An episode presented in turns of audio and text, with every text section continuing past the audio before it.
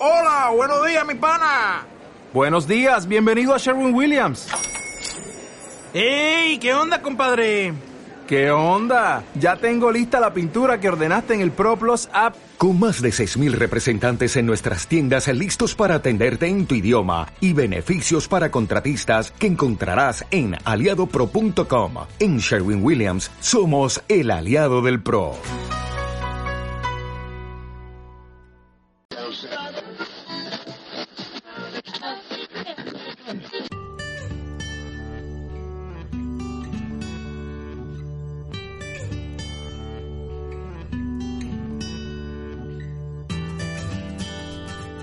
Bienvenidos a Luces Extrañas, el programa sobre astronomía, astrofilia y alguna rareza que otra. Este es el audio correspondiente a la entrada Salida post-navideña del blog Luces Extrañas.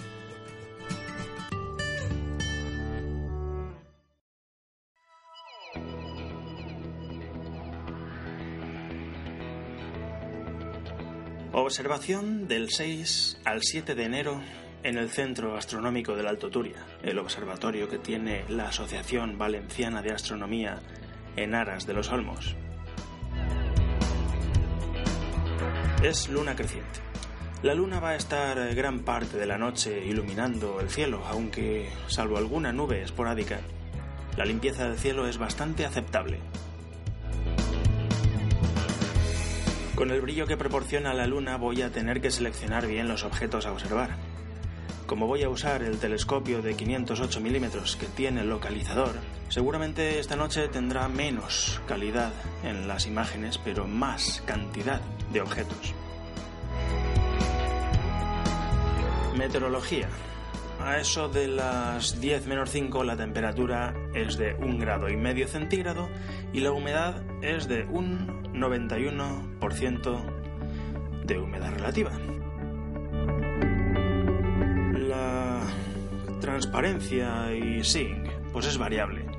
Bastante malo al principio, mejorando con el tiempo, aunque es la elevada temperatura del espejo con respecto al ambiente lo que va a condicionar más la calidad de las imágenes. En principio la temperatura del espejo es bastante alta en relación al ambiente, por lo que tardará en estar en condiciones. Así que, pues eso, el telescopio es el Dobson de 20 pulgadas, 508 milímetros, y bueno, en cuanto a oculares, pues utilizo un Nagler 22 de tipo 4 que me da 104 aumentos. Si le pongo una Barlow por 2, pues me da unos 207. Y también dispongo de un Explore Scientific de 6,7 milímetros con el que consigo 341 aumentos. Las constelaciones eh, cubiertas han sido Gemini, Orión, Pupis, Perseus, Cefeus, Monoceros y Taurus. Después de comprobar la alineación del Sky Commander del telescopio con NGC 2392, apunto a otra planetaria conocida en Gemini. Se trata de NGC 2371. Es una nebulosa planetaria bipolar. Dicen que se parece a M76 en Perseus porque es bipolar. El polo o lóbulo suroeste es bastante más concentrado y brillante que el contrario en el noreste. En medio de los dos lóbulos hay un relativo vacío, pero se puede ver un punto central que brilla. La observo primeramente con 207 aumentos. Con las condiciones del principio de la noche no puedo esta vez individualizar la estrella central, pero sí he podido en otras ocasiones. Aplico 341 aumentos y obtengo mayor escala de imagen, pero no mejoro la definición. La magnitud es de 11,19 y el tamaño es de 1,2 por 0,9 minutos de arco. Tal vez la poca definición de la imagen se deba a una nube translúcida que está atravesando la zona. 10 y 10 de la noche, 96% de humedad y temperatura 1,7 grados centígrados. Huyendo de las nubes de Gemini, me voy a la zona sur de Orión, en donde he visto que hay una galaxia que puede ser asequible. NGC 2110. Su brillo es de 12,5 y sus dimensiones 1,7 por 1,2 minutos de arco. Es una galaxia elíptica mm, este-suroeste. Al ocular es debilísima. Uso 207 aumentos y aprecio una inclinación similar a la que tiene M31, que siempre sirve como referencia. El núcleo es brillante, casi puntual. Usando visión lateral con un poco mejor de SINC podría considerarlo incluso estelar. Ahora mismo no hay condiciones para exprimir esta galaxia. Volviendo otra vez a Gemini, aprovechando la ausencia de nubes, pretendo observar la nebulosa de la Medusa, Abel 21. Es una nebulosa planetaria cuyo brillo, de 10,19 magnitudes, aparentemente potente, se reparte por un área de 12,4 por 8 minutos de arco, lo que hace que sea virtualmente invisible. De hecho, no se descubrió hasta 1955, lo que ya da a entender que no es muy contundente. Hasta 1980 se pensó que era un remanente de supernova, es extremadamente débil. Hace falta diámetro, filtro nebular y aún así no resulta demasiado evidente. También hay que decir que la zona está amenazada de nubes translúcidas que no favorecen nada la observación de objetos difusos. Adjunto en el blog un dibujo de la nebulosa. 11 de la noche, 96% de humedad y 1,5 grados centígrados. Se vuelve a nublar la zona alta del cielo, por lo que tengo que virar de nuevo a las constelaciones bajas. En Pupis, la popa de la nave de Argos, se encuentra el cúmulo abierto M46 eh, e inserta en él, al menos aparentemente, está la nebulosa planetaria NGC 2438, de magnitud 11,5 y unas dimensiones de 1,2 por 1,1, prácticamente redonda. Se ve relativamente bien, pese a estar tan meridional. La falsa estrella central se ve clarísimamente en el hueco que deja el anillo de la propia nebulosa. Detecto una estrella inserta o a través de el anillo y bueno, no soy capaz de ver la estrella central real. Es muy difícil, ya que su magnitud es de 17,7. Y además no está en una zona oscura, sino que tiene que competir con el eh, brillo del hueco de la nebulosa, por lo que el contraste no es el ideal. He probado los aumentos 104, 207 y 341, con y sin filtro. El filtro asesina las estrellas, aunque le da contraste a la nebulosa. Pese a no haber visto más detalles de los que ya he visto numerosas veces en este objeto, es un espectáculo poder ver un objeto dentro de otro de distinta naturaleza. En mi opinión, es una de las mejores combinaciones del cielo. Adjunto dibujo en la entrada del blog. Puesto que es una de las pocas zonas que están completamente despejadas, derivo el telescopio hacia Casiopeia y Perseus. Las nebulosas planetarias son el tipo de objeto más adecuado para estas condiciones, aunque en Casiopeia no hay nebulosas muy remarcables. Le he hecho un vistazo a Abel 82 y Abel 84, que rondan la magnitud 13, pero como son muy pequeñas y ni siquiera aprecio eh, apenas esfericidad, ni tan siquiera a 341 aumentos, busco otro objeto cercano y más contundente. M76, nebulosa planetaria en Perseus de magnitud 10 y dimensiones 2,7 por 1,8 minutos de arco. Uso 207 aumentos sin filtro. Aprecio la continuidad del cuerpo entre un extremo y otro.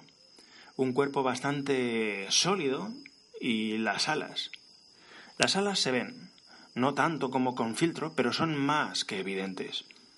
En un primer momento se ve su forma de hueso, después aparecen las alas que se prolongan y conectan eh, un polo con otro. En un primer momento se ve su forma de hueso, después aparecen las alas que se prolongan y conectan un polo con otro por ambos lados. Directamente salto a 341 aumentos con filtro pero la imagen se oscurece en exceso. Le quito el filtro y la imagen se ve mejor. Se aprecia muy bien la estrella situada en un picacho de uno de los extremos. Después he probado colocar el filtro a 207 aumentos. Así es como mejor imagen obtengo y mejor aprecio las alas de la mariposa aunque queda patente en la imagen que las condiciones distan de ser ideales. También dejo un dibujo de esta nebulosa en la entrada del blog.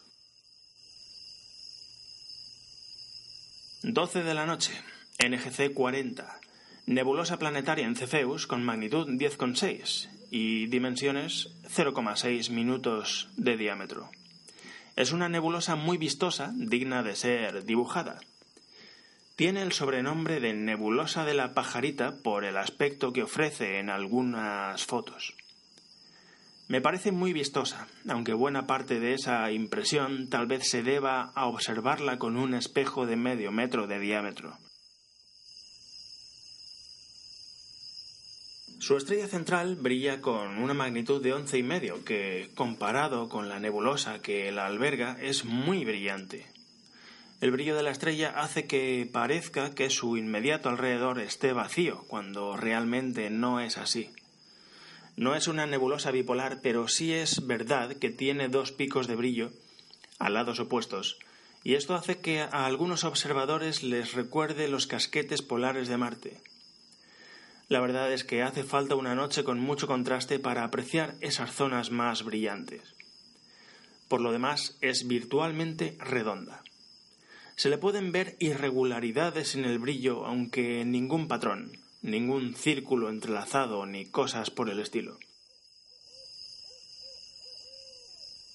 Tal vez se puede apreciar algún bucle que intenta escapar de la redondez dominante.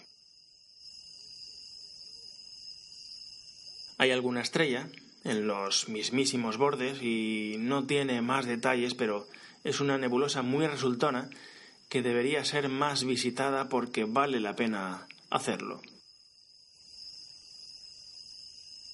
He probado con todas las combinaciones con y sin filtro.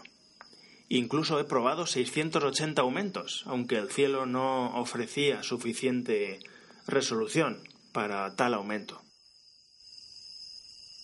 Dibujo al canto. NGC 2022 es una nebulosa planetaria en Orión, de una magnitud conjunta de 11,6 y diámetro 0,5 minutos de arco. Si bien al ocular a mí me parece ligeramente elongada. Tiene una estrella central que brilla con magnitud 15,2, pero no veo porque está inmersa dentro del brillo de la nebulosa. El disco es brillante y aprecia un ligero descenso de brillo en el centro, lo que evidencia lo que viene a ser un anillo exterior. Se encuentra a medio camino, o dos tercios, de Betelgeuse y Lambda Orionis. Y hay que buscarla con cuidado porque puede perfectamente pasar por una estrella si no se emplean al menos aumentos medios en la búsqueda.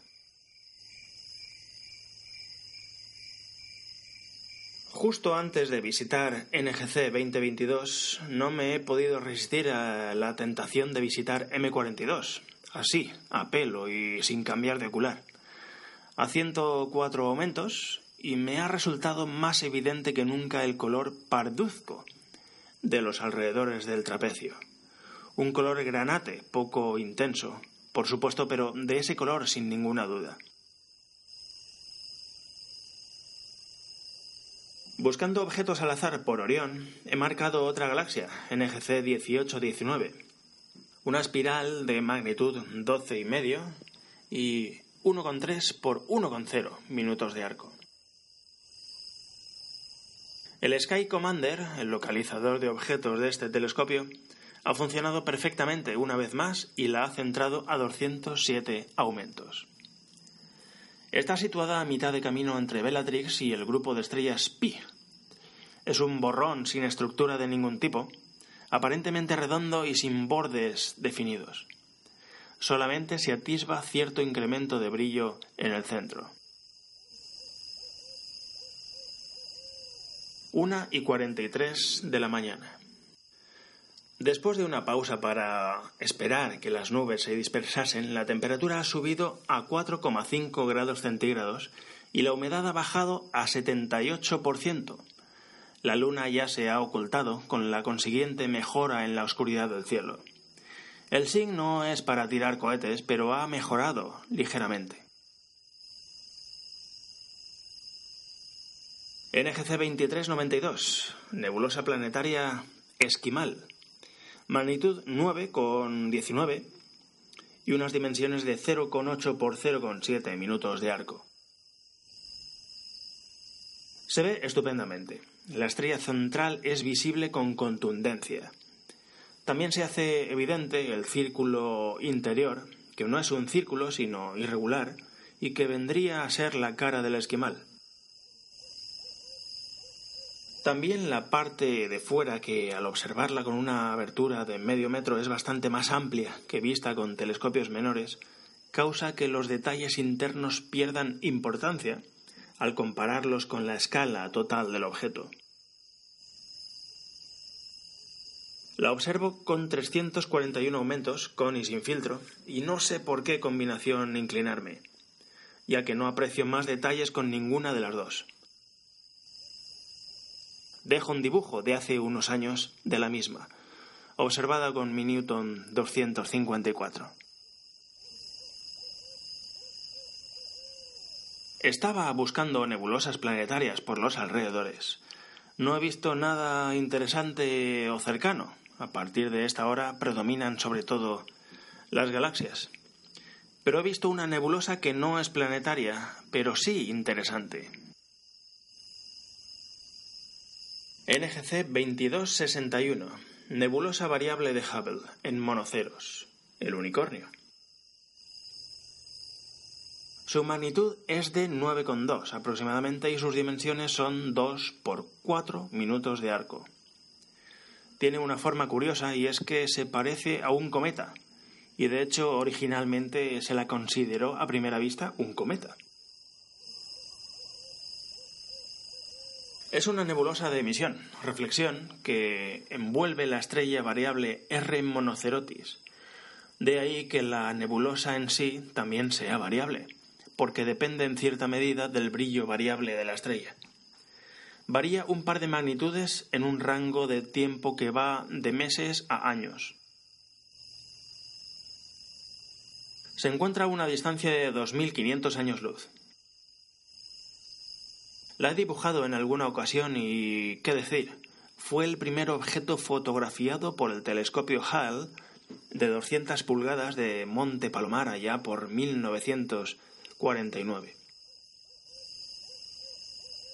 Yo la he localizado 207 aumentos e inmediatamente le he colocado 341, aunque las estrellas no se podían enfocar bien y no era aconsejable seguir aumentando dejo un dibujo de una observación hecha con el telescopio de 400.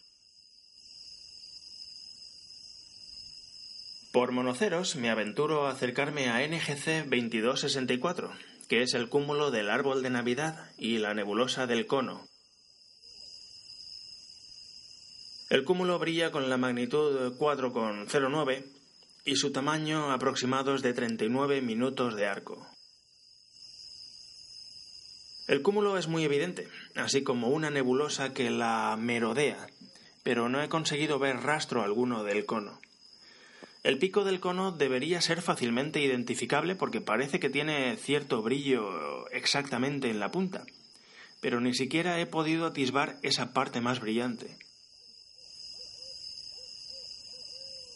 El resto de la figura del cono es una nebulosa oscura que está recortada sobre un fondo nebuloso brillante, y yo no he sido capaz de ver ni un fragmento de ese corte. He probado con varias combinaciones de oculares y filtros sin éxito.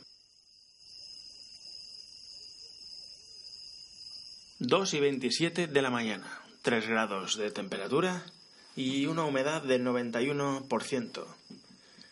Escojo en esta ocasión M1, la nebulosa del cangrejo en Taurus, de magnitud 8,3 y 6 por 4 minutos de arco. El uso de filtro NPB no mejora la imagen ni resalta ningún detalle. Encuentro la mejor visión a 207 aumentos y 82 grados de campo aparente. Se consiguen ver huecos, no tanto los filamentos que salen en las fotografías, que son muy difíciles de atisbar, sino vacíos de brillo y oquedades y numerosísimas estrellas a, su través. No voy a repetir las características o la historia de este remanente de supernova. Solo decir que es con estos diámetros cuando deja de ser un objeto anodino a ser un objeto explorable en su interior. Dejo otro dibujo de esta nebulosa en la entrada del blog. Siendo apenas las dos y media de la mañana, se me echa encima el cielo de primavera y me da pereza comenzar a explorar cúmulos de galaxias. El cansancio y el hecho de que estamos entre semana también influye.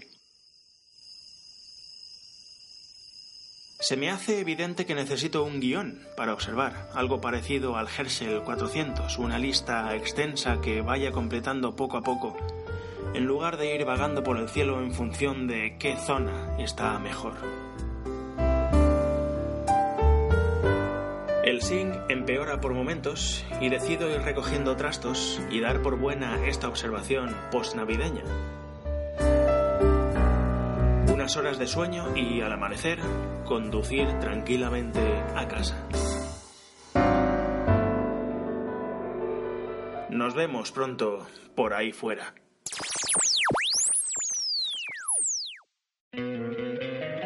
Encantaría tener 100 dólares extra en tu bolsillo? Haz que un experto bilingüe de TurboTax declare tus impuestos para el 31 de marzo y obtén 100 dólares de vuelta al instante. Porque no importa cuáles hayan sido tus logros del año pasado, TurboTax hace que cuenten. Obtén 100 dólares de vuelta y tus impuestos con 100% de precisión. Solo con Intuit TurboTax. Debes declarar para el 31 de marzo. Crédito solo aplicable al costo de la presentación federal con TurboTax Full Service. Oferta sujeta a cambios o cancelación en cualquier momento.